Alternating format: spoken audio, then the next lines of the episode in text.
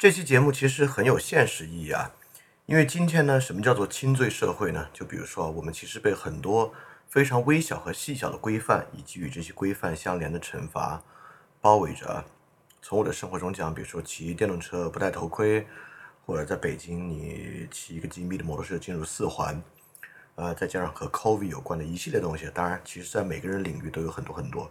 这个呢，就叫做轻罪社会。所以，个人犯下轻罪惩罚的广泛和普遍性啊，是一种很迫切的危险。这是第一重现实。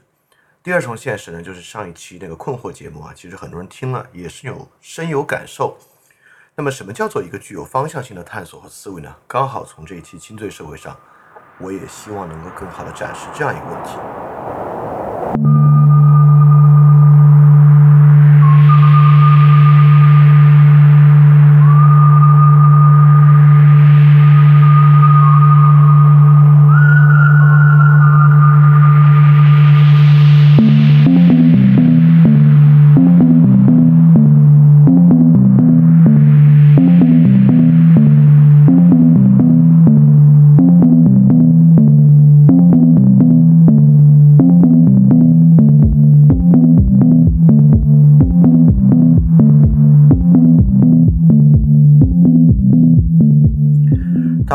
收听本期节目。本期节目呢，是我们这个韩非子十大灾问节目的第五期啊。这第五期节目呢，我们再来讲讲这个轻罪社会。首先还是回溯韩非子说了什么。相信通过前四期节目，你已经体会到啊，其实虽然时间相隔很久，但韩非子的著作中所讲的很多问题呢，跟我们今天的情况其实非常类似。这也是为什么我们来讲这十大灾问的重要性。我们希望借此呢。来排除我们观念中的法家的遗留。那么韩非子当时说了什么呢？我只用白话文来讲啊。韩非子讲了这么几重道理，我相信绝大多数人听完之后都能够表示认可。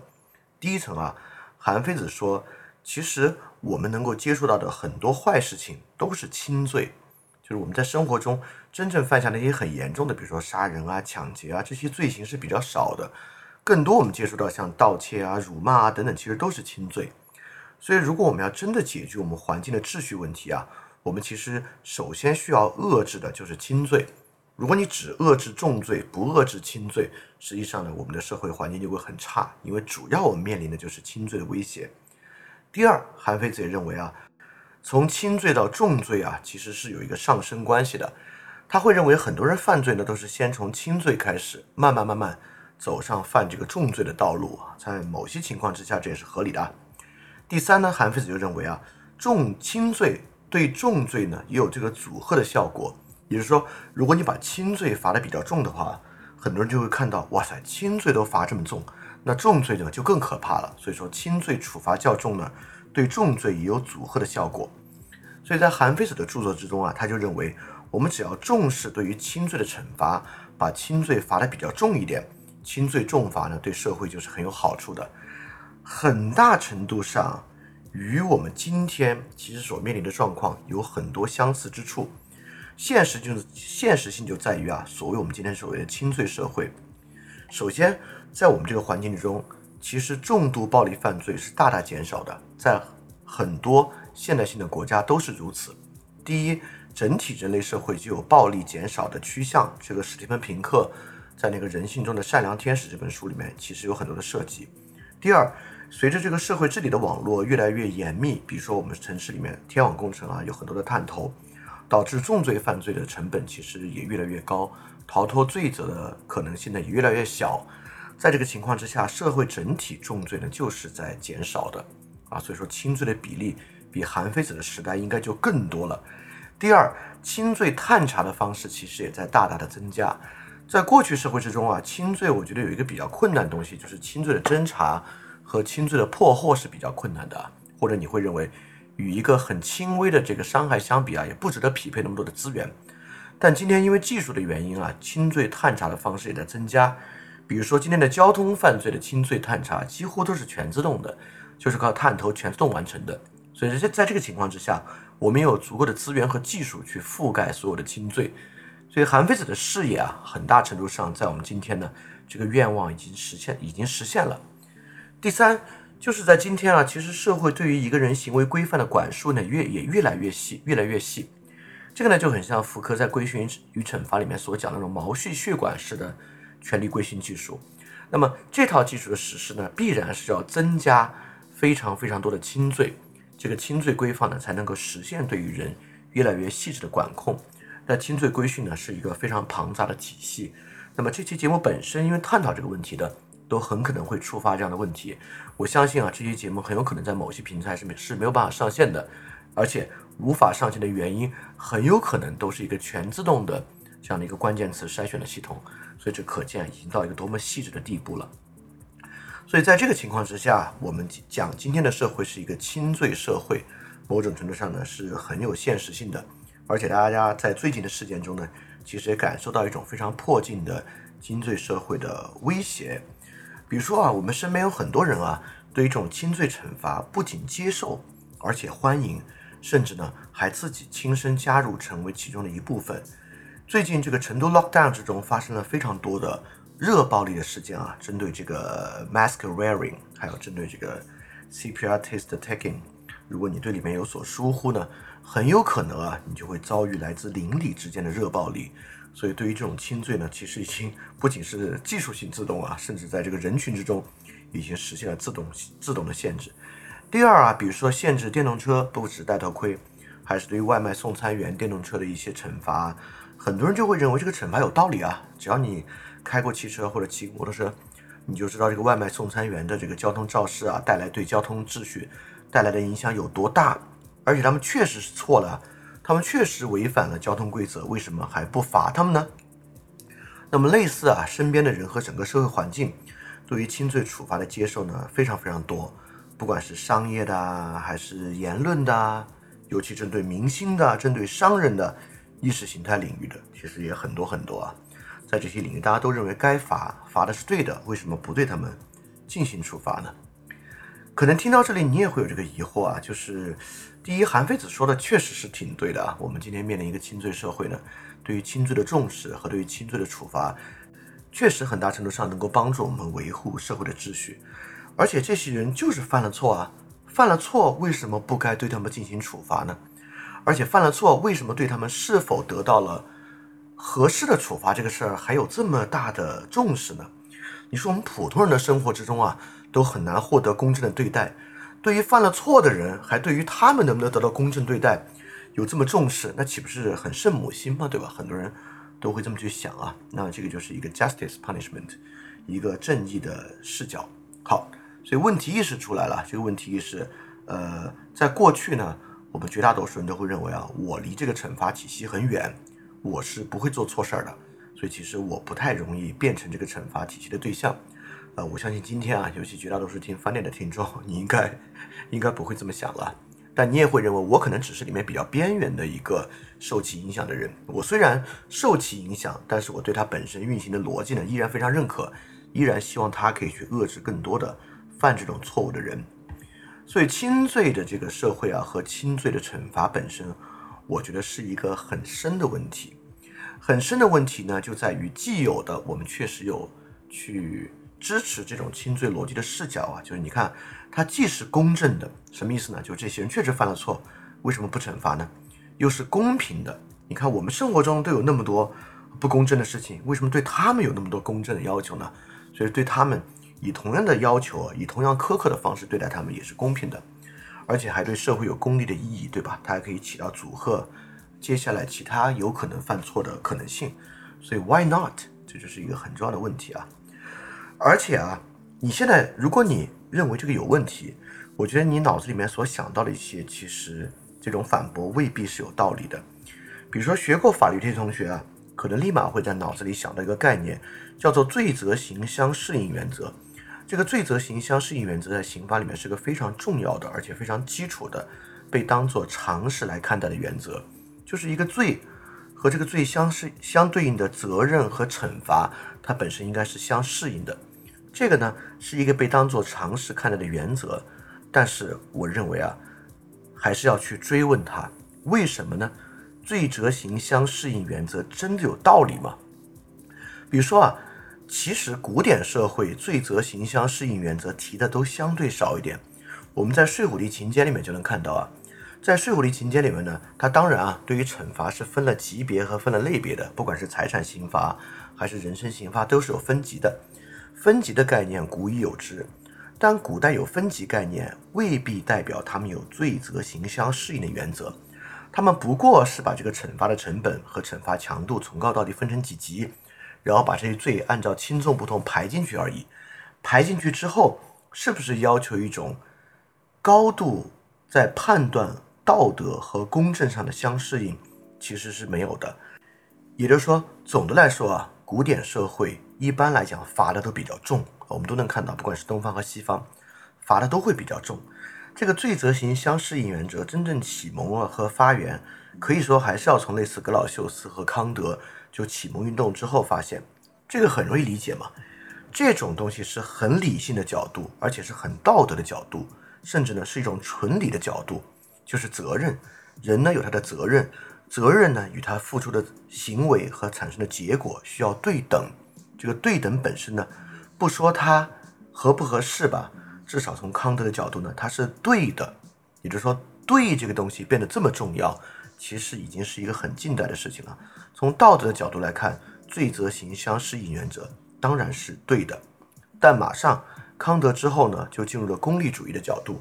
从功利主义的角度来看啊，惩罚呢其实是为了预防犯罪，对吧？我们今天当然，我们今天也认可，呃，惩罚里面有很大的一个部分是在预防犯罪。一旦惩罚是预防犯罪啊，我就觉得是不是要罪责刑相适应就变得没有那么重要了。这里面有一个非常简单的例子啊，比如说有一种犯罪最近有抬头的趋势，就比如偷手机吧。最近这个城市里面，偷手机的越演越烈，人呢也越来越多。那在这个情况之下，我们需不需要加重对于偷手机的惩罚呢？很明显，如果要本着预防的角度，就是要加重的。惩罚在这个地方呢，相当于一种交换价格，你通过提高价格、提高它代价的方式来遏制和预防这个犯罪。难道这个没有道理吗？从道理上，这当然是有道理的。而且从惩罚如果是预防犯罪的角度，在一个犯罪比较愈演愈烈的情况之下，就是要加重惩罚。在这个时候呢，并没有。罪责刑相适应原则，所以罪责刑相适应原则从康德之后，立马受到了功利主义非常大的挑战。这个挑战呢，也与中国古典法家的实力主义相适应。所以到今天呢，很多人其实是很买这套的账的，就是惩罚呢是为了预防犯罪，预防犯罪呢，为了更好的预防啊，就要加重惩罚。这点不能说是没有道理的。那反驳的人还有一个简单的道理啊，说你看啊，轻罪重罚呢会导致一个结果，会导致人啊觉得划不不划算，直接呢去做更重的罪。就比如说，如果我盗窃的判罚都跟抢劫差不多，那我干嘛还盗窃呢？我直接抢劫不就行了嘛，对吧？这个话听上去挺有道理，好像轻罪重罚会升级犯罪，实际上不一定有道理，或者它只在某些非常恶性的暴力犯罪上有道理，比如说经济犯罪。如果你的经济犯罪占用的少一点呢，罚的少；占用的多呢，当然情节就要加重，罚的重，罚的多一点。那我们直接让你占用财物很少的时候也罚重一点，就会导致你升级吗？其实不一定，对吧？因为你有没有能力去占有这么多，或者你所处的情境能不能让你占有那么多，这不是受你自己的意志决定的。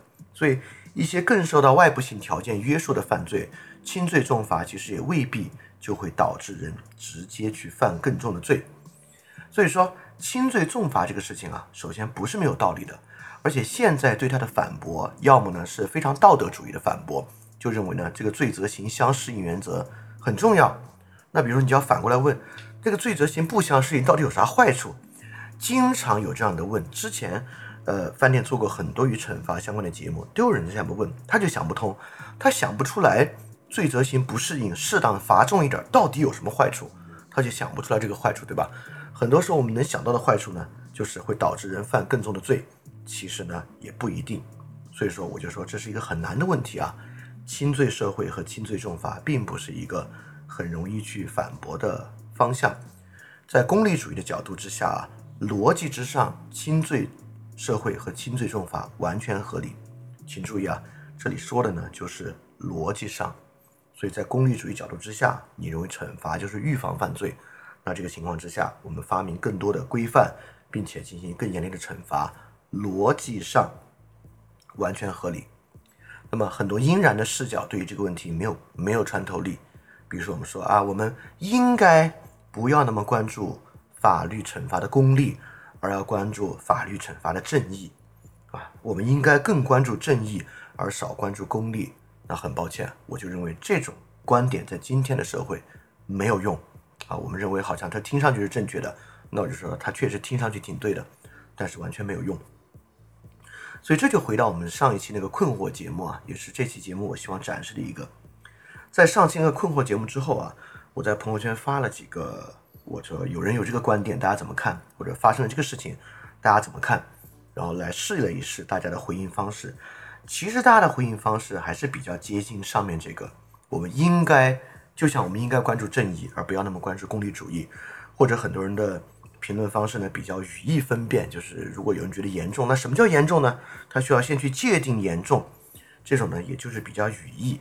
所以大家对很多问题的回应方式和理解啊，要么呢相对比较偏重应然的方向，要么呢比较偏重这个语义的回应。那么就像这个轻罪重罚，我们也说比较直觉的回应呢，就是公正呢应该是最重要的价值。或者你反过来说啊，即便为了社会的公正啊，导致一个人遭受不公正和厄运。也是不可接受的，这个话听上去啊，很有这个力度啊，也是我们直接讲这个俄国精神，托托托斯托耶夫斯基所代表的俄国精神的一部分。但就本着上期这个困惑节目之后，我就要说这些话，我自己都认可，我自己也会让我自己这么践行。但我必须要说，这种话对社会没有穿透力。你来讲啊，为了全社会的益处，即使让一个人遭受不公和厄运，也是不可接受的。我们不能牺牲少数人。我就要说呢，这种观点在今天缺乏穿透力，光讲这个道理是没有用的。那我们就要说，对于这样的问题，什么样的考察会是比较有启发的呢？所以，我们今天就本着这个对我们大家都非常重要的轻罪社会和这个轻罪的逻辑来看，我来展示一种在我自己看来啊比较具有穿透力和说服力的逻辑。所以说啊，虽然我谈困惑，我也很困惑。但是呢，我自己绝对不会谈绝望，绝对不会谈破罐子破摔，也绝对不会谈恐惧和毁灭。我还是希望能够跟大家一起来做很多有益的探索的。好了，不煽情了，我们这个问题意识也说的差不多了，我们就来说点实在的啊。我们先从惩罚角度来讲啊，为什么要惩罚？我们脑子里面有一个模式，这个模式非常简单，对吧？有错，当然就惩罚了，这有啥可说的呢？惩罚代表人做了错事，或者说代表一个人做了伤害他人或者伤害社会的事儿，那在这个情况之下，当然要惩罚他了。这有什么好说的呢？好，我们就从这个最简单的视角来看啊。今天我做的第一个努力和尝试，就是要把惩罚的缘由谈清楚一点。惩罚这个事儿啊，可没有这么简单。我们看啊，一个人犯了错啊，当然就要惩罚他，真的如此吗？完全不是如此。在我们的生活中啊，经常出现的情况是一个人犯了错，我们指出他的错误就行，而不惩罚他。比如说父母对子女经常这样，对吧？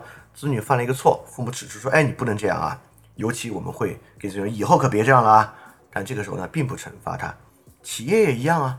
比如说你的下属或你同事犯了一个错，大家指出这个错误，说：“哎，你这个地方不能这么做啊，下次可别这样了啊。”你看，我们经常指出错误，但是不惩罚。实际上哈，我们反过来说，为什么要惩罚呢？是不是因为人犯了错就一定要惩罚呢？在社会绝大多数的情况之下，犯了错我们是不会惩罚的，而是只是指出错误而已。但你看，面对社会事物和陌生人啊，我们就会产生一个观念，或者产生一个猜测，我们就说不惩罚他以后一定会再犯，对吧？所以说，面对。社会的环境，如果你要负责的话，还是要惩罚的。你仅指出他的错误，让他下次不犯没有用。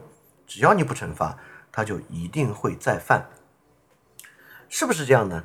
或者说，是不是每次我们诉求惩罚都是因为这样的原因呢？我给大家举别的一个例子啊，呃，我们举这么一个例子啊，假设我打车，结果呢，我把我的钱包落在出租车上了。哎，这个司机洗车的时候看到，哎，这有个钱包。他就拿走了，而且钱就已经花掉了。那么我最后呢，通过各种方法找到这个司机了。这个司机应该把这个钱补给我吗？还是呢，我只用给司机说：“哎，你捡到钱包别人的钱，你怎么能花呢？以后你别这样了啊！我们应该就给他说一说，还是应该让这个司机赔这个钱呢？在这个情况之下，我们会认为这是废话吗？当然应该让司机还这个钱啊！原因很简单，因为司机在这里得到这个利益是不对的，对吧？他不应该得到这个利益。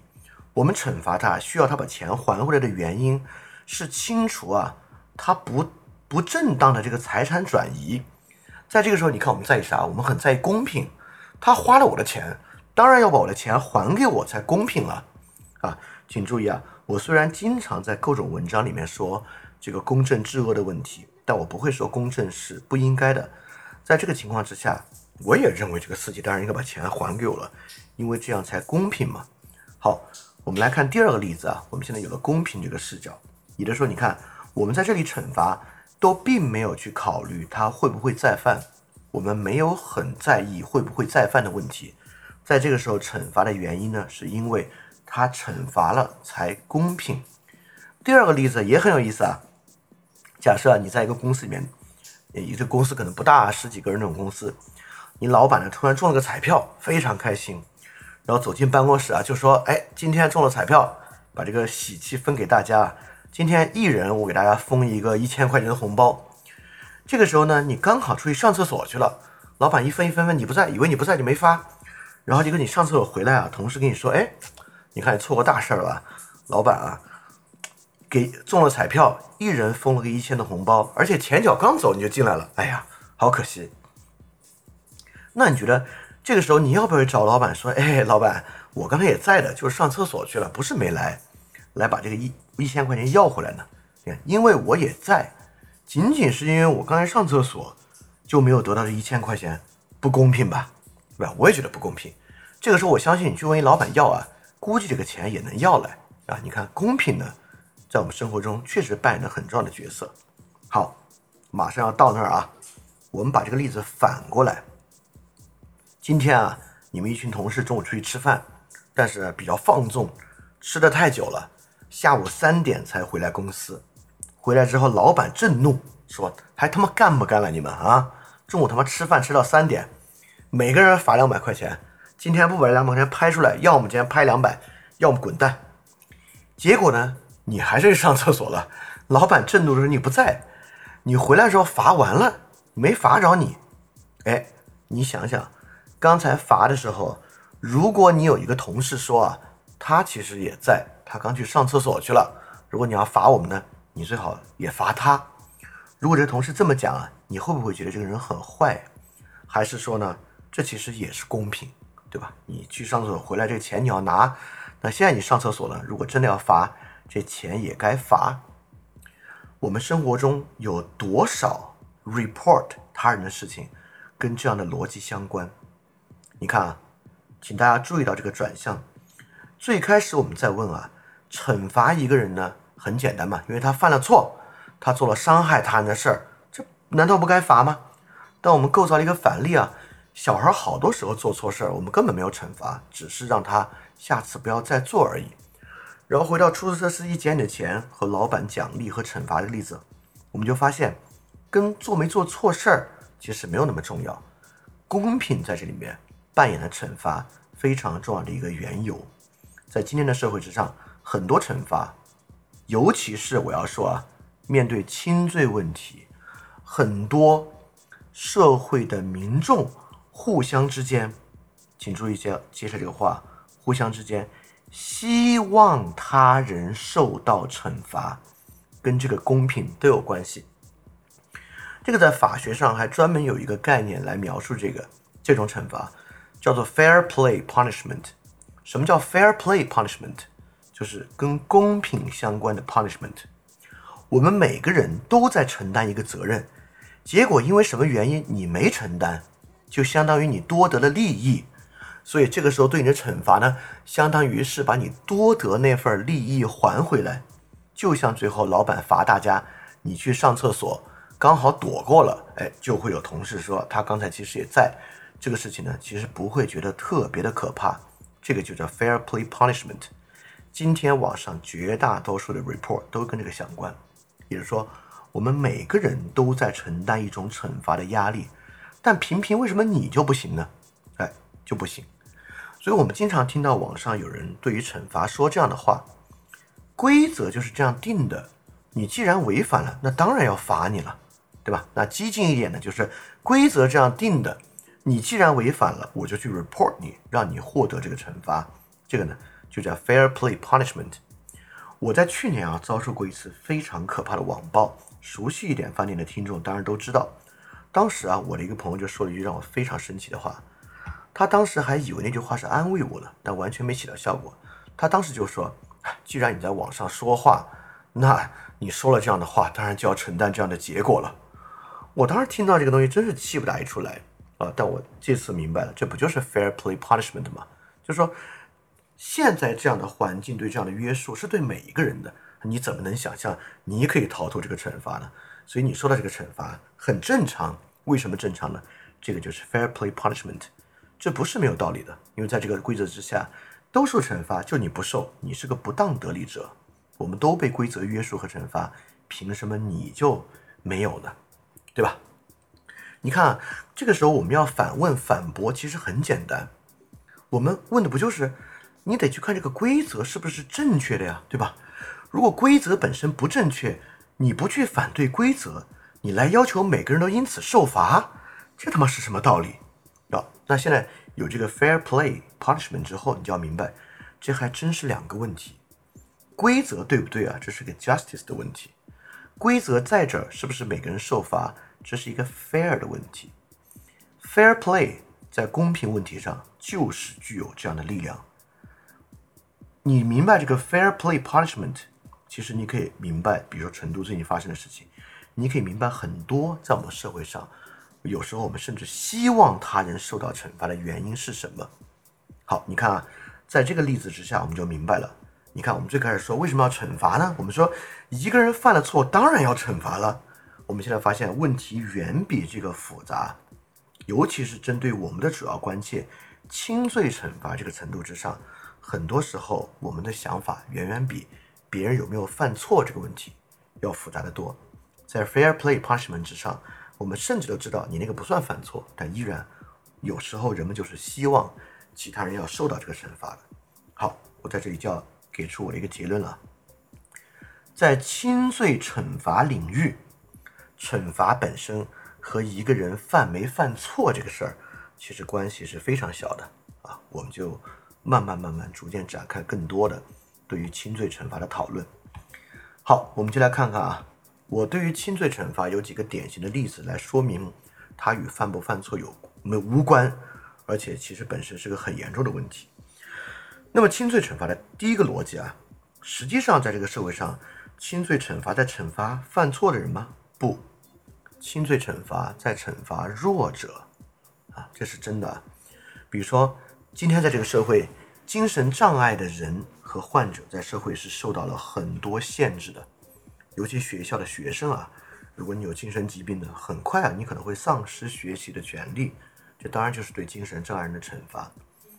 比如说，在我们这个城市管理的条件之下，无家可归者其实也会受到惩罚，你会被遣返，你会被收容，等等等等，这些东西都有啊。包括在城市里面呢，对于农业户口也有很多限制，对吧？比如农业户口的人不能做这个，不能做那个，就这个城乡户口的二元制嘛。所以我们要明白啊，惩罚当然不仅仅指这个自由的限制和罚款啊，但我觉得这个问题我今天不用多讲。惩罚的多元性啊，限制正常民事权利的惩罚属性，这个大家应该 最近感受非常非常多了啊。如果感受不多，我就举个例子，比如失信人，失对于失信人呢也没有罚款，也没有关系的，对吧？就是对你民事权利的诸多限制，这当然是一种很严重的惩罚。如果不是的话，失信人的体质就不会有用，对吧？所以我们当然要明白。惩罚不仅仅是罚款和关押，惩罚本身有大量的正常民事权利的限制。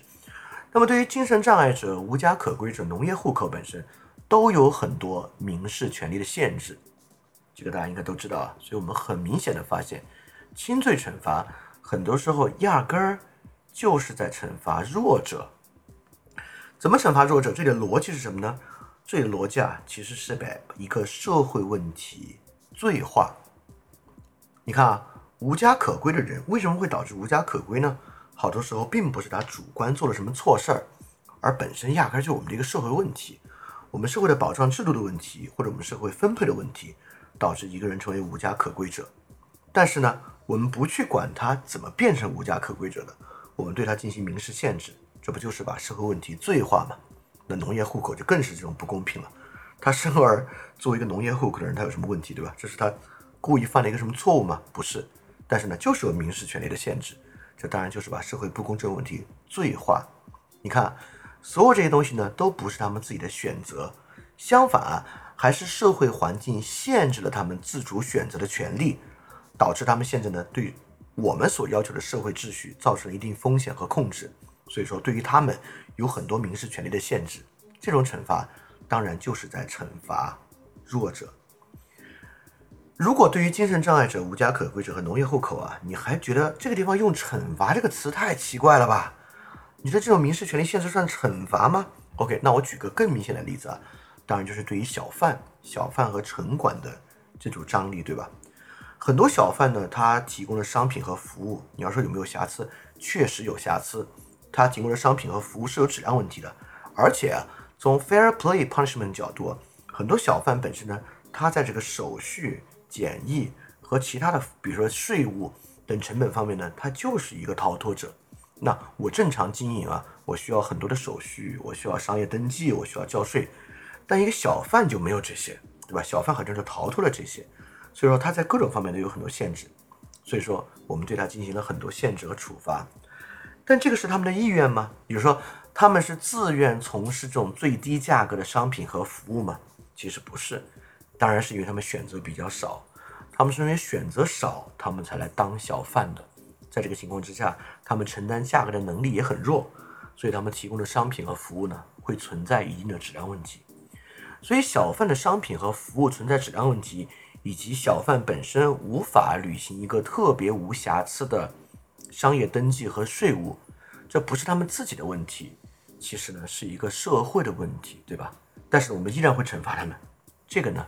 就叫做社会问题的罪化，轻罪惩罚中有一大部分都是社会问题的罪化。好，你看啊，在这个社会问题的罪化之中呢，我们还能看到很多细节的方面。第一条件呢是社会问题的罪化，第二条件其实也在于为什么能够罚他们，以及为什么能罚到他们呢？我们依然可以看这个社会中不同的人与惩罚体系的距离。我们来设想两个人啊，一个人呢是一个小贩，他每天工作呢就在街面，就在街边上，他呢住在城市里面的一个城中村；另外一个人呢是一个白领，他工作呢在一个甲级写字楼，他生活呢在一个围墙围好的一个小区之中。所以我们要来看啊，整个惩罚很多时候也不是自动进行的，能够自动进行的惩罚，比如交通肇事，不不是都不是交通肇事了，一些普通的交通违规要小一点。惩罚呢，当然是由执法力量去介入的。执法力量要介入呢，就有两层。第一，执法力量对你监控本身的难易程度。你说执法力量是在街面上监控你比较容易，还是监控发生在写字楼里面的行为比较容易？当然是街面上比较容易了。当然，就是因为这个容易嘛，甲级写字楼成本很高，而在街面上的成本较低。第二，执法力量对你介入的容易程度。是住在城中村更容易介入，还是住在一个高档的小区更容易介入呢？当然是前者更容易介入。所以，我们一样可以衡量。我们不光衡量惩罚的缘由，我们还可以衡量，既然你要被惩罚，你就要先被发现，再被介入。我们同样可以评价人们被发现和介入的容易程度。在城市环境之中啊，弱者也更容易被发现，且更容易被介入。这本身是个非常现实的视角啊，请大家注意，你看我们聊到这里根本没有在聊什么道德的问题啊、应然的问题，我们聊的都是特别现实的问题。弱势的者在城市之中，他的行为更少受到掩藏，私密性和掩藏在城市之中是需要成本的，而弱势者呢，就是没有这样的成本。而且更要注意的一个方向啊，我们所拥有的轻罪惩罚体系从来不是一个被动体系。它从来不是一个被动的接到类似于报案这样的方式再去介入的一个方法，相反，它是一个主动体系。轻罪和惩罚之间，从立法到发现到介入，都是一个能动性的机制，它会主动的进行立法，主动的发现，主动的去惩罚。比如说城管体系，对吧？那么他会去介入什么呢？当然啊，从 dynamic 这个动态的角度讲，他也会去介入比较容易发现、比较容易介入惩罚的领域。所以说，弱势者在这个时候就更加既被更容易当做管理和惩罚对象，也更容易遭受实际的惩罚。谁更贴近这么一套能动性的惩罚体系呢？当然也是这些弱者。这个问题啊，不仅仅覆盖轻罪的问题啊，也覆盖更多重罪的问题。其实弱者或者低收入者，他在城市里面无法负担通过成本构造出的隐私和跟整个社会界面的隔离和隔绝，它当然就与这个惩罚体系会更加的接近。所以你看，我们第一点啊讲的这个惩罚弱者是社会问题的罪化。我们讲的第二点呢，是与惩罚体系的距离。那么弱者呢，也与惩罚体系距离更近，因而呢，更容易受到惩罚。惩罚弱者当然还有第三重条件，第三重条件呢，就是社会支持的缺乏。比如说，面对这种问题的时候，你有没有律师，或者你有律师的朋友可供咨询？第二，你有没有熟练的过去的经验，能够在手机上熟练的操作，搜索到与你相关的信息？第三，在特殊情况之下。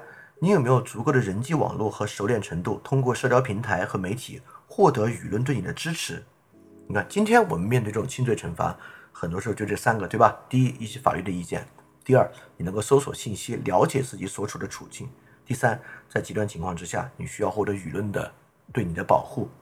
那么，在这个情况之下，是城市中的弱者更容易获得这些支持，还是城市中有有你的社会？你在活在一个比较良好的社会关系之中，财务比较丰富的人更容易得到这个支持呢？当然是后者。所以弱者既容易把他自己的社会问题罪化，也与惩罚体系距离很更近，还更难获得社会体系对他的支持。所以说，他们当然就是轻罪惩罚和轻罪社会最直接的受害者。所以我们就会发现，你看我们最开始想，为什么惩罚呢？当然是犯错才惩罚了。啊，讲到这里，我们已经完全发现了，不是，不是犯错才惩罚，而是因为你属于你属于城市体系的边缘人和弱势群体，你就很容易被惩罚。所以轻罪惩罚在这里，我们就发现啊，有一层非常重要的色彩，就是惩罚弱者。因为以上三个原因，比如说我们就社会内的罪化、惩罚体系距离较近和缺乏社会支持。那如果你在街上经常能够看到外卖送餐员。就是这个交通违规体系最频繁、强烈暴露在惩罚中的群体，你就能看到：第一，这个外卖送餐员这么愿意去闯红灯，是他自己心急吗？是他性格的原因吗？不是啊，是这个社会问题的罪化，是我们对于高效率的竞争和要求，是 KPI 体系促使他们这样的。第二，他们跟惩罚体系距离较近，他们就行驶在这样的街上，他们没有办法采用其他交通方式，当然就明显的。与执法队伍更近。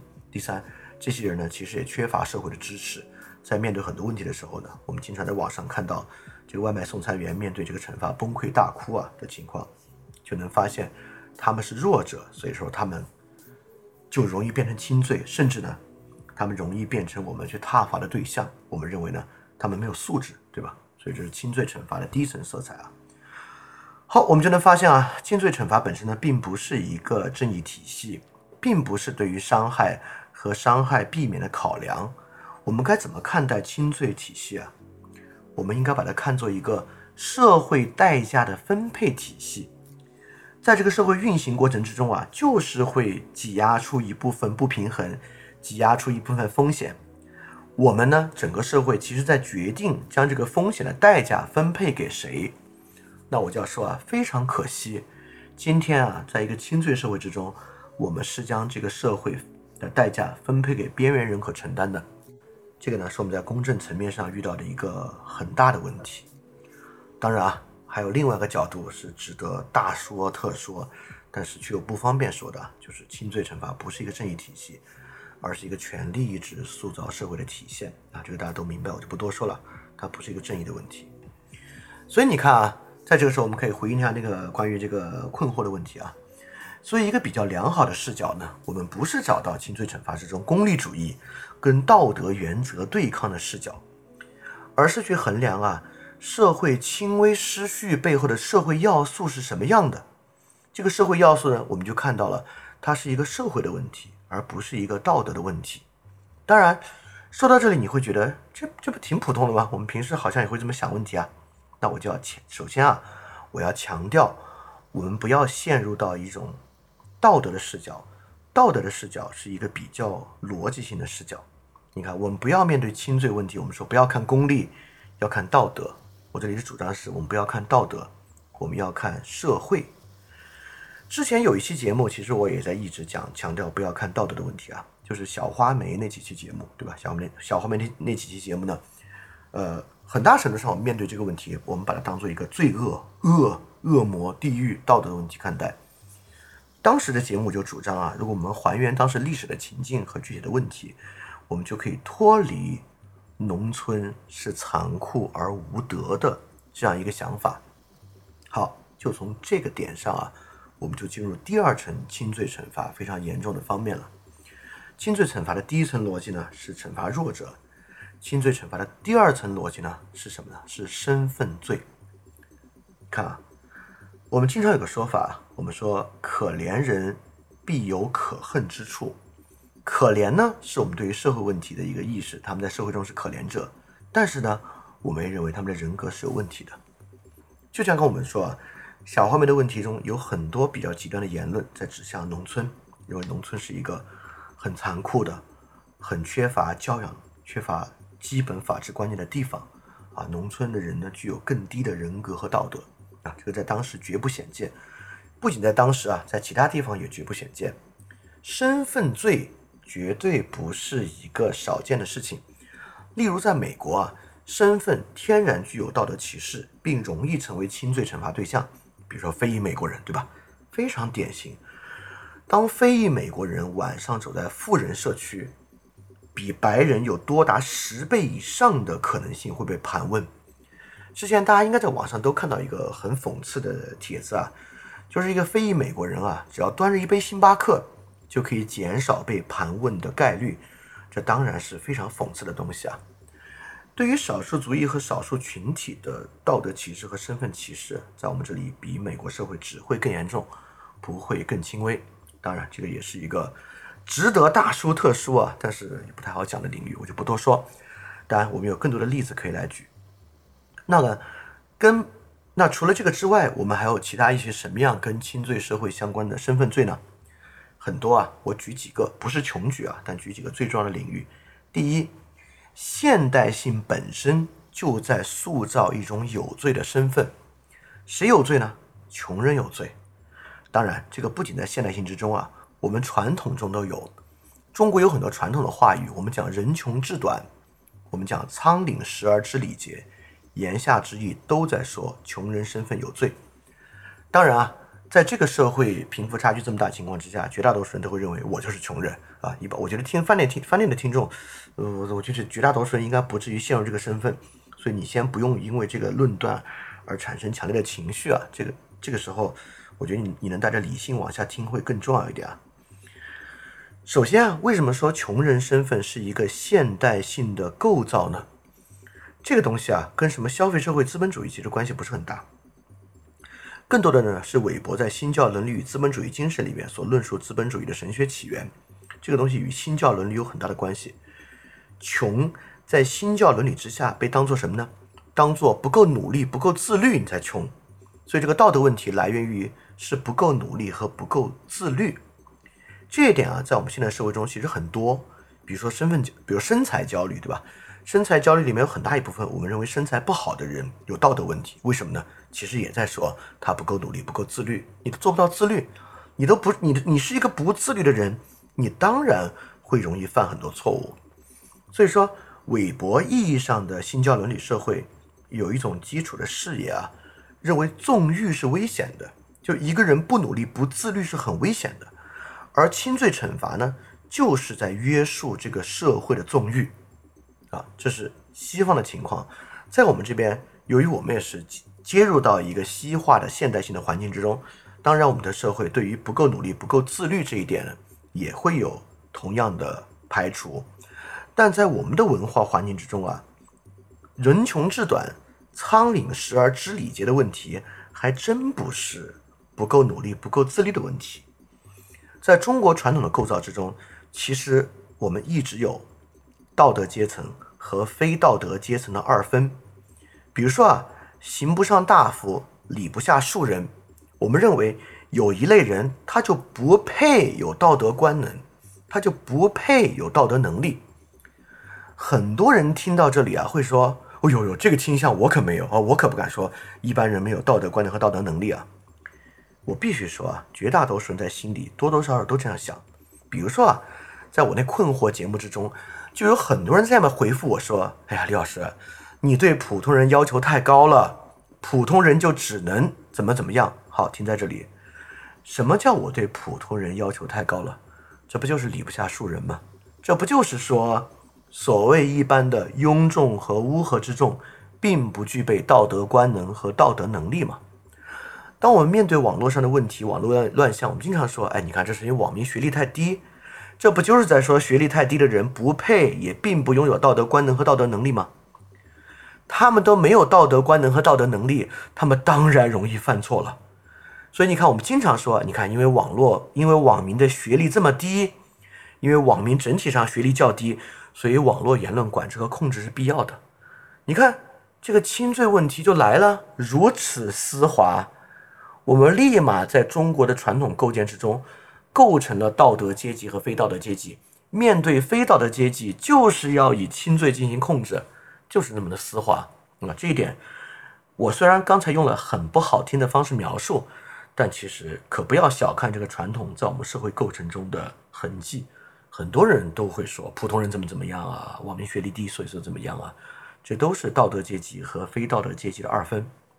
好，你看在这里啊，我应该已经通过这个，比如说美国的非裔美国人和我们这边的道德阶级和非道德阶级的构成，我我已经明白了什么叫做身份罪，尤其是刚才跟那个网络言论管制的关系啊。身份罪的构成呢，其实就是一种社会风险的想象，它其实呢也是现代性里面很重要的一环。现代性特别强调风险社会和对社会风险的控制。这个社会啊，是一个秩序比较脆弱的社会。在一个秩序脆弱的社会，我们对于秩序的瓦解和伤害是很敏感的。在这个情况之下，我们脑子里有一个模式，我们认为有一些人是危险的人，危险的人容易做出危险的事，危害这个社会，所以对于他们就要进行惩罚。所以你看，我们认为低人格的人群。对于社会是危险的，轻罪惩罚呢，就在约束低人格的人群。这就与韦伯构成的纵欲是危险的，轻罪惩罚在约束社会的纵欲已经非常不同了。在这里呢，这个身份罪就慢慢形成了。那身份罪在我们这里，当然，呃，不管是西方的还是我们这边，都与穷是有很大关系的。身份罪的构成呢，就是想根本跳出一个人实际做了什么。而从他的品质优先构造出，他是对社会有更可能有危险的，所以对他们呀要进行一种预先的约束，啊，这是轻罪惩罚非常可怕的一面啊。在中国的传统之中呢，可不只有这个道德阶层和非道德阶层的区分，在中国传统之中啊，还有另外一些有罪的身份。我们之前讲这个墨子就讲到过啊，墨子强调上同。从这之后啊，这个观点其实上期我们这个那个中国史与思想史节目也讲到了，这个上同的观点啊，竟然在西汉被吸收进了儒家之中。儒墨在战国是势不两立的，但在盐铁论之中，实际上儒墨已经成为一体了，成为了桑弘羊批判的对象。墨家的上同观念被吸收到了儒家身份之中，导致中国传统之中构造出另外一个有罪身份——少数人。比如说，在今天我们的社会之中，LGBTQ、亚文化、无法服从主流规范的人，甚至说对于女性这样的群体啊，不结婚的女性，嫁给外国人的女性，因为这种少数的抉择，都天然的带有有罪性。大家明白我说什么意思对吧？所以可见我们社会对于差异和少数不同的人的恐惧是非常巨大的。我必须说，这是非理性的。这是强烈非理性的，但是呢，这是文化传统的一部分。在我们这里啊，差异和意见具有天然的危险性，不管你有没有道理。这就是一种中式社会想象，社会差异本身是危险的。所以你看啊，这里这里的原理呢，就是差异的少数人对社会是危险的。轻罪惩罚呢，就像一个剪刀一样，修剪一个圆苗圃一样，在剪掉这些生出来的枝丫，让社会更加趋向一致。这也是我们这个社会之中啊，就是有罪身份的一种，就是少数异己者。啊，这是非我们社会对异己者的恐惧，当然比这个西方社会更甚。马上啊，我们这个另外一种有罪身份在里面就呼之欲出了，也是这个非常特殊一种。预先有罪的身份，亲西方的人，对吧？这是第三原理啊。西方是危险的，轻罪惩罚在帮助我们社会排出西化的和西方的毒素。这个大家也明白我在说什么，对吧？所以这三个呢，是我举例子的身份罪。一个呢是穷人，一个呢是少数人，一个呢是亲西方的人，在我们这个社会呢，都被作为一种身份罪。而被纳入到轻罪惩罚的重心和体系之中。你看，身份罪对我们的启示就是这样的。我们还是回到最初那个最简单的观点：为什么要惩罚？因为他犯了错就要罚。我们现在发现啊，远比这个东西要复杂的多。罪错这个东西，远远没有我们在脑子里想象中的那么确凿，尤其是在这个轻罪惩罚的背景之下。在轻罪惩罚的背景之下，很多时候我们惩罚的是我们对于安全威胁和秩序威胁的构想。这种构想就是什么人是危险的，因此我们要用轻罪惩罚去限制它，是一个极其依赖理解和意识形态的东西，而不是一种确凿的错误。身份罪当然在社会中实存。我举另外一个例子啊，我就举这个地区排除。你可以想象，在大大城市啊，北京、上海这样的大城市，同样的问题，一个操着本地方言的、穿着非常体面的人，和一个外地口音，尤其是几个经济不发达省份口音的人，做同样的事情，他受到的惩罚是相同的吗？啊，我相信有社会经验的同学都应该明白，完全是不同的。在这里你就明白轻罪惩罚与身份罪的关系，对吧？在重罪上呢，我相信啊，现在我们的环境这种身份差异应该对他起不到很大的影响，但在轻罪上会起到非常巨大的影响。所以你看，在社会上，我们逃避轻罪惩罚的方式，很多时候根本不是避免犯错，而是避免身份的凸显。这呢，就是非裔美国人端一杯星巴克咖啡来躲避轻罪惩罚的原因。你在这里躲避的不是犯错，躲避的是自己的身份。所以在很在很多时候，面对这个轻罪惩罚，操一口流利的普通话绝对是有用的。好，说到这里，我们就发现了，我在揭示啊，轻罪惩罚其实离正义问题非常远。它有时候呢是弱者罪，有时候呢是身份罪。在这里呢，当然我们就明白了，它是有很大问题的。不管是弱者罪还是身份罪，都不像韩非子所讲的那样，他在帮助我们解决问题，帮助我们。把这个社会的秩序变得更好，好多时候它带来的问题是刚好相反的，所以刚好，我们就过渡到下一部分，我们来讲讲这个惩罚的构成和惩罚带来的衍生效应这个事儿。首先啊，惩罚解决问题是一个非常古老的东西，不管是我们的社会还是汉谟拉比法典之中，整个社会包括旧约圣经之中，整个社会呢就是由各种各样不同的惩罚、对等的惩罚、分层级的惩罚。来完成的，越是离我们越远、人格与我们不相近的人啊，我们越可以想象对他们施加无限制的惩罚。在整个这个轴线的一端，是我们关心和爱的人，比如我们的孩子、我们的家人、我们的朋友。对于他们犯的错误，我们当然是不惩罚的。我们说下次可别这样啊。在这个轴线的另一端啊，是我们憎恨的人与人群。对于他们，我们根本觉得什么怎么怎么惩罚都无所谓，甚至即使没有理由惩罚，找点理由都可以去惩罚。可见，惩罚是一个既古老又残酷，又与社会亲疏关系刚度相近的一个东西。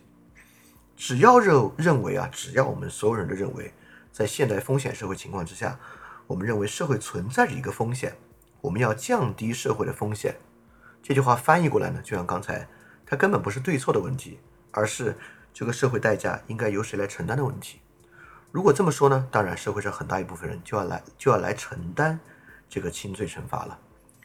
那么在今天呢，一个人人互相连接的社会，这种轻罪惩罚就可能带来更难以预料的衍生效应。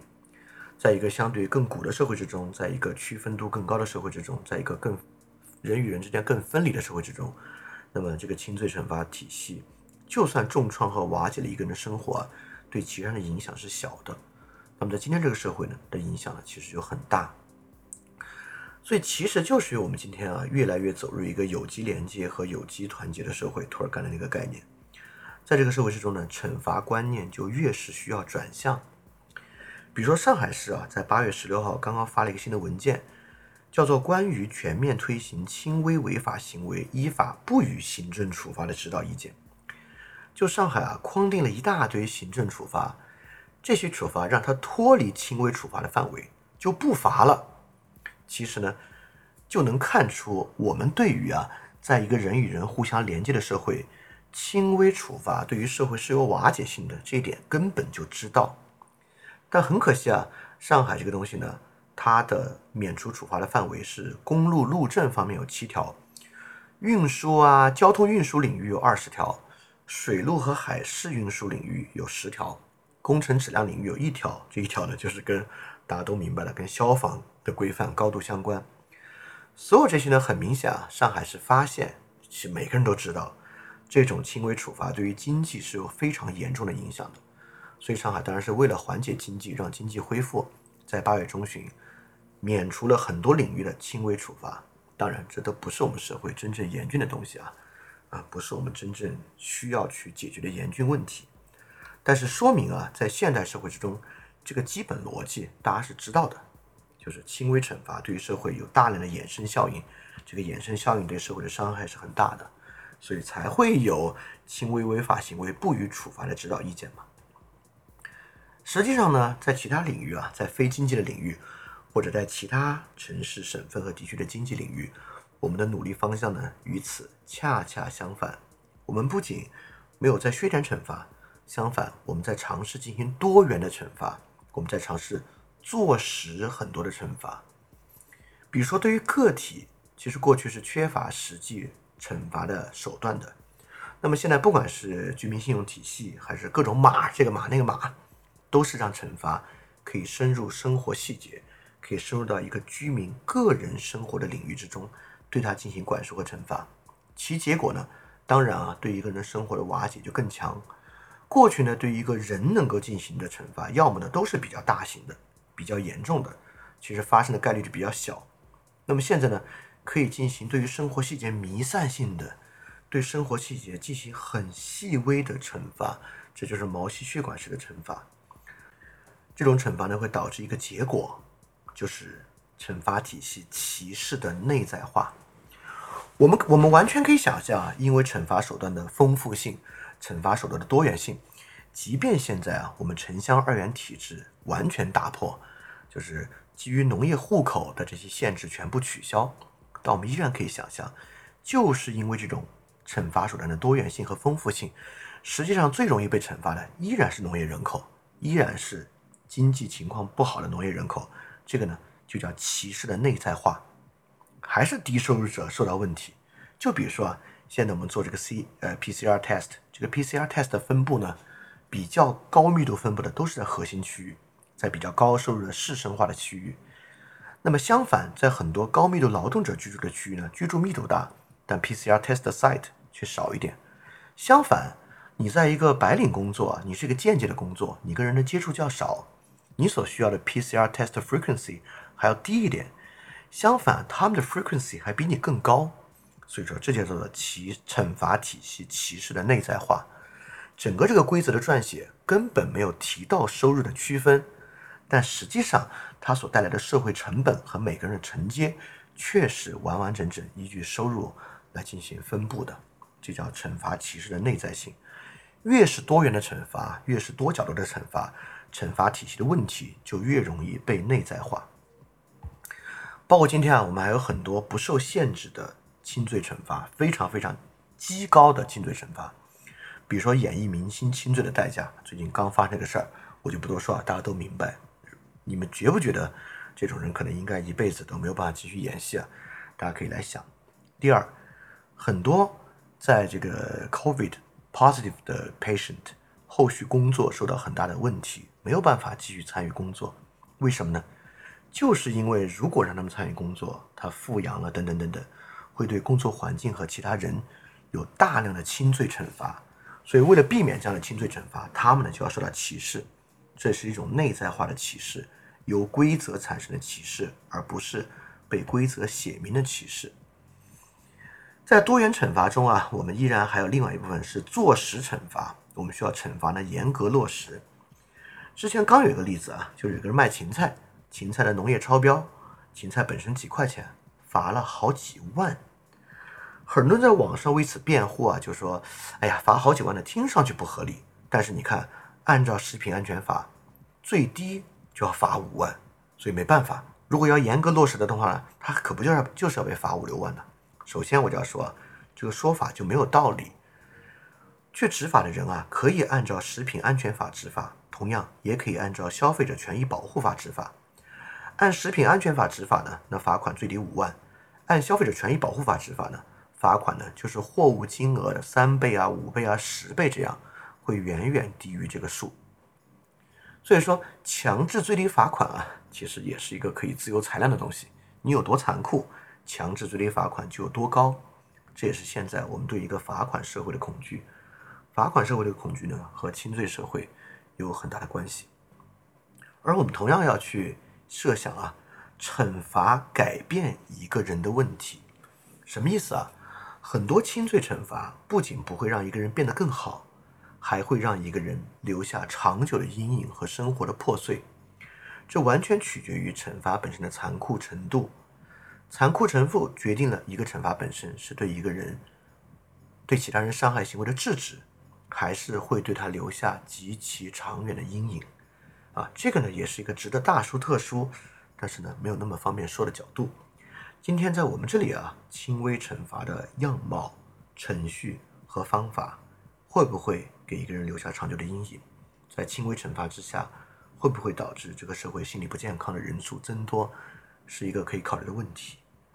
另外，还有人会认为啊，惩罚本身具有教育职能，很多惩罚本身其实，尤其轻微惩罚附带了教育的职能，比如让你写一个检讨。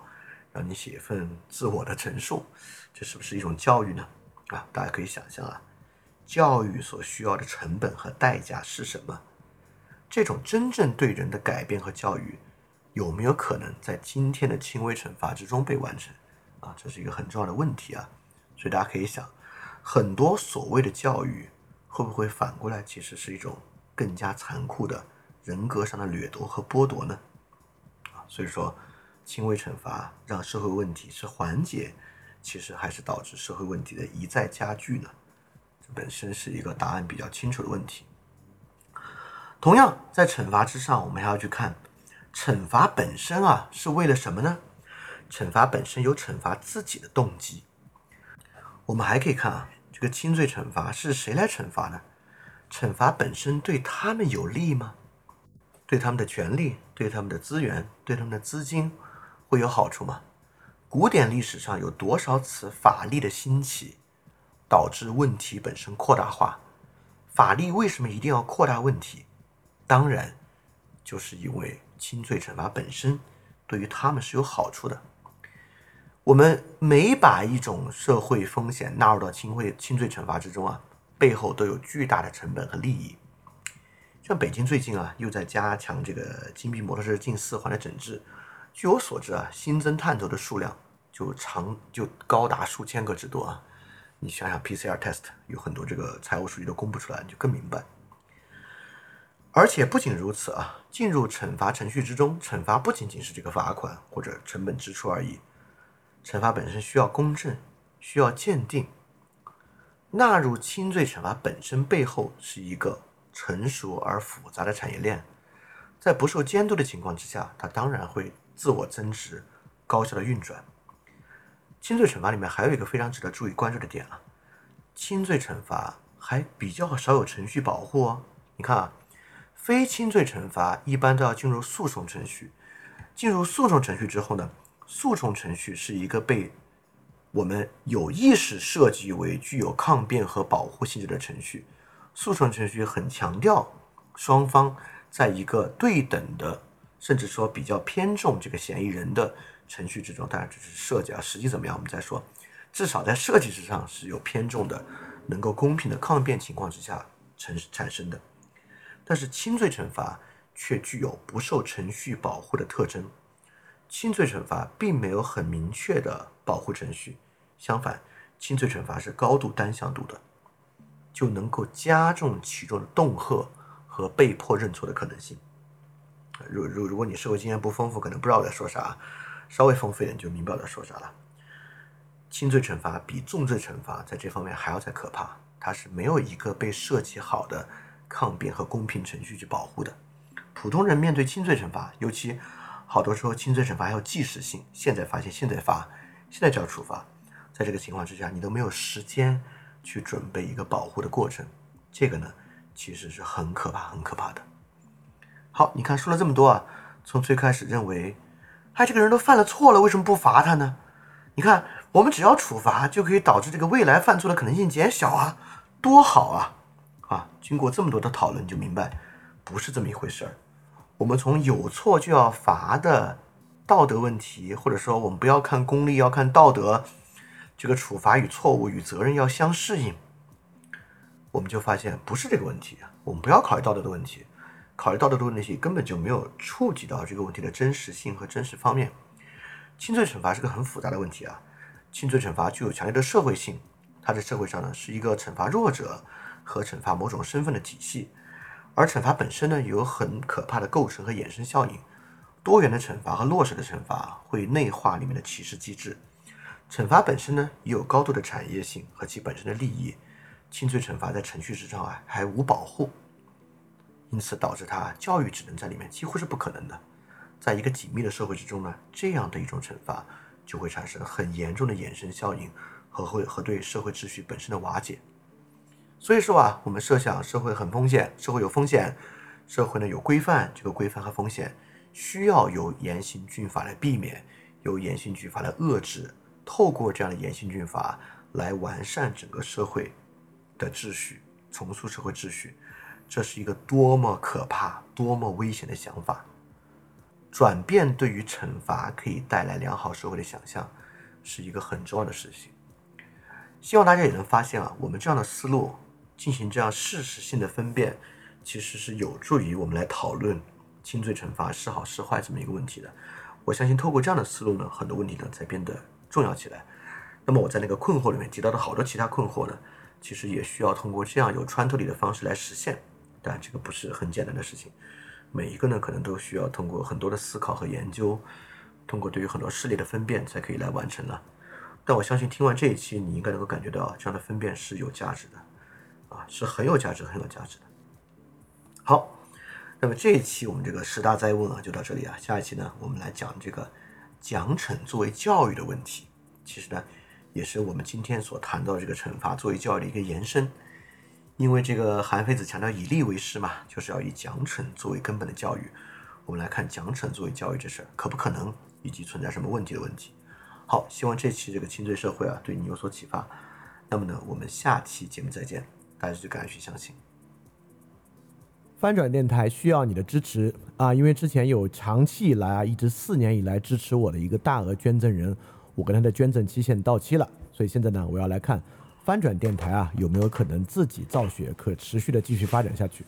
但是翻转电台呢，会继续保持非知识付费模式，不管是电台节目、文章、知识社群，都保持全免费的模式，也不需要接广告或者做定制节目的方法，能够保持独立的运营。